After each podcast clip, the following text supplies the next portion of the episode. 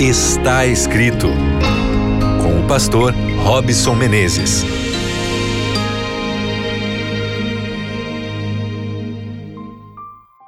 Está começando, que bom que você está ligado aqui comigo. Seu programa está escrito, já está no ar aqui pela Rádio Novo Tempo. Você que está acompanhando pela frequência de qualquer uma das nossas retransmissoras aí no Brasil, um grande abraço. Um abraço especial aí para você que está aí na região norte do país, em Belém. Você até mesmo que acompanha pela rádio na web, você de São Luís, você do estado do Maranhão, você de Vitória, você do sul do Brasil, Porto Alegre, também a cidade de Florianópolis, enfim, qualquer lugar que você sintonize aqui a frequência da rádio, eu desejo que a paz do Senhor entre aí na sua vida e que através do está escrito, da palavra do Senhor, você receba a bênção diária de Deus. Lindo isso, não é? Não sei como é que você enfrentou seu dia. Foram muitos desafios. Está desanimada? Está pensando em desistir? Deixe isso para lá, confie em Deus, ele vai te sustentar, ele vai segurar você e ele vai renovar a sua mente, as bênçãos para que você viva da melhor forma possível, que é nos braços do Senhor. Então acredite nesse instante, onde quer que você esteja, que Deus está cuidando da sua vida, está cuidando dos seus planos, está cuidando de você e isso te basta, tá bem? Confie nisso. Um abraço aí para você que também acompanha o nosso podcast no Deezer, no Spotify. Você faz parte aqui da nossa família, que a bênção de Deus também esteja sobre a sua vida. Eu vou falar hoje sobre o tema da ganância. E já para abrir aqui, eu quero ler para você o que está no Evangelho de Lucas, capítulo 12, o verso 15. Diz assim: Então lhes recomendou: Tende cuidado e guardai-vos de toda e qualquer avareza, porque a vida de um homem não consiste na abundância dos bens que ele possui. Nós, infelizmente, temos dentro do nosso DNA algo que é terrível. É claro que não é só isso que está lá dentro, mas isso também está lá no pacote daquilo que a gente chama de natureza carnal, natureza mundana, que é a ganância. A palavra ganância, na língua do Novo Testamento, a língua grega, é a palavra pleonexia, que pode ser traduzida como um desejo ávido por ter mais. É aquela insaciabilidade, a avareza, a cobiça. É o estado de você desejar mais do que te é devido. É você não se satisfazer com nada.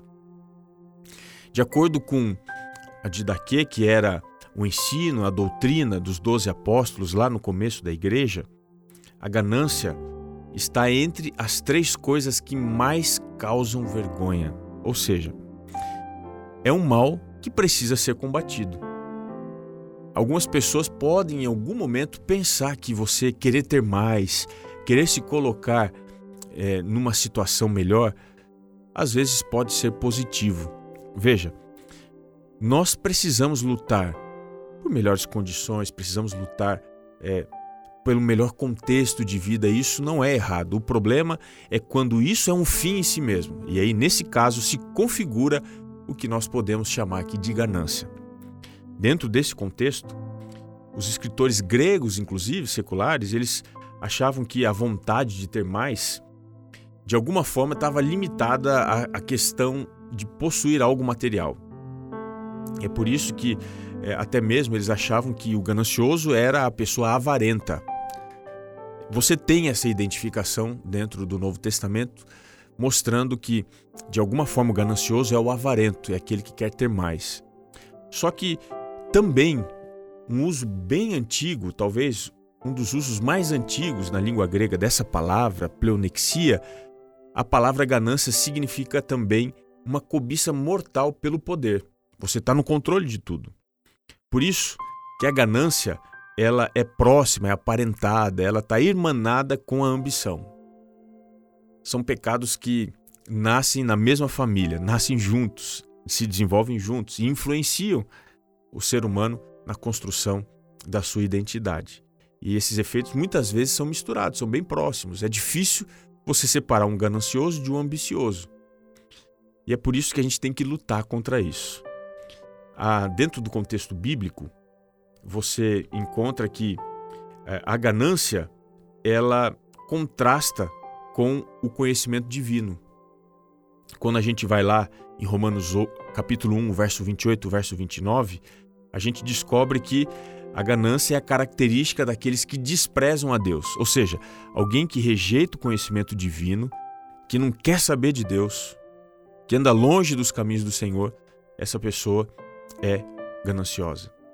Ainda uma outra identificação. Por exemplo, na segunda carta de Pedro, capítulo 2, o verso 3 e também o verso 14, a gente entende que a ganância é característica dos falsos mestres.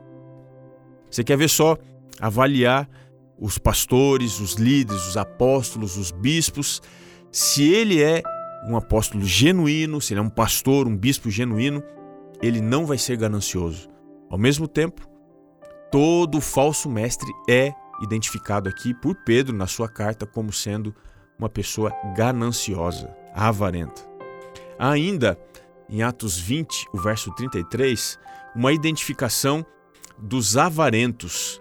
O ganancioso é avarento, é cobiçoso, é aquele que quer ter o que não lhe pertence. Exatamente isso.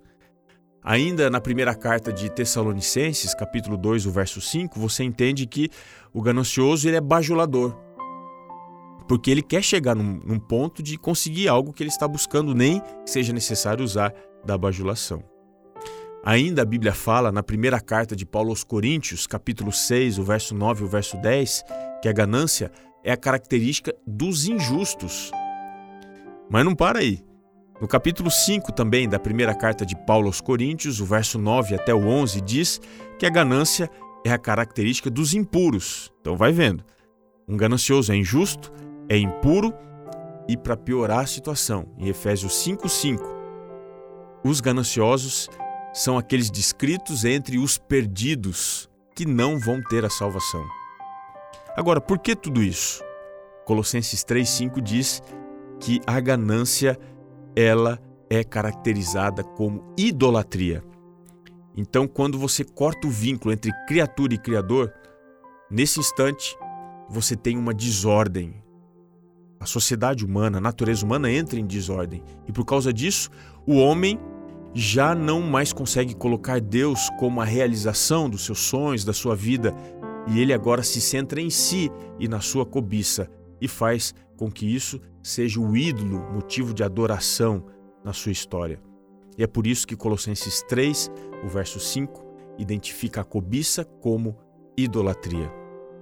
Existem alguns exemplos tristes de pessoas gananciosas na Bíblia, mas eu quero mencionar aqui o caso de um casal, Ananias e Safira, que são exemplos negativos de pessoas gananciosas.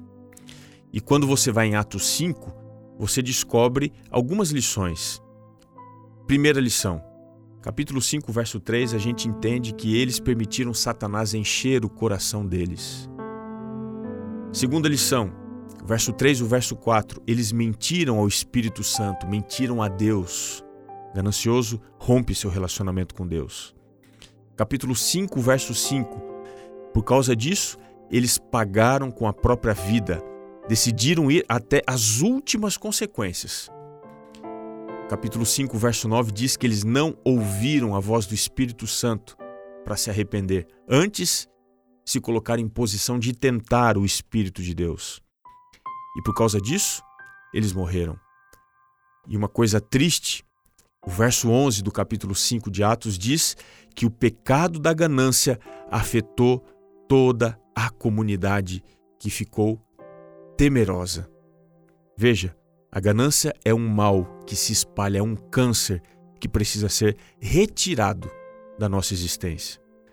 Permita que Deus faça isso na sua vida e te transforme à imagem e à semelhança de Deus, valorizando, em primeiro lugar, o reino de Deus e a sua justiça, para que todas as outras coisas te sejam acrescentadas. E não se esqueça que está escrito: nem só de pão viverá o homem, mas de toda a palavra que procede da boca de Deus. Um grande abraço e até o nosso próximo encontro no programa Está Escrito.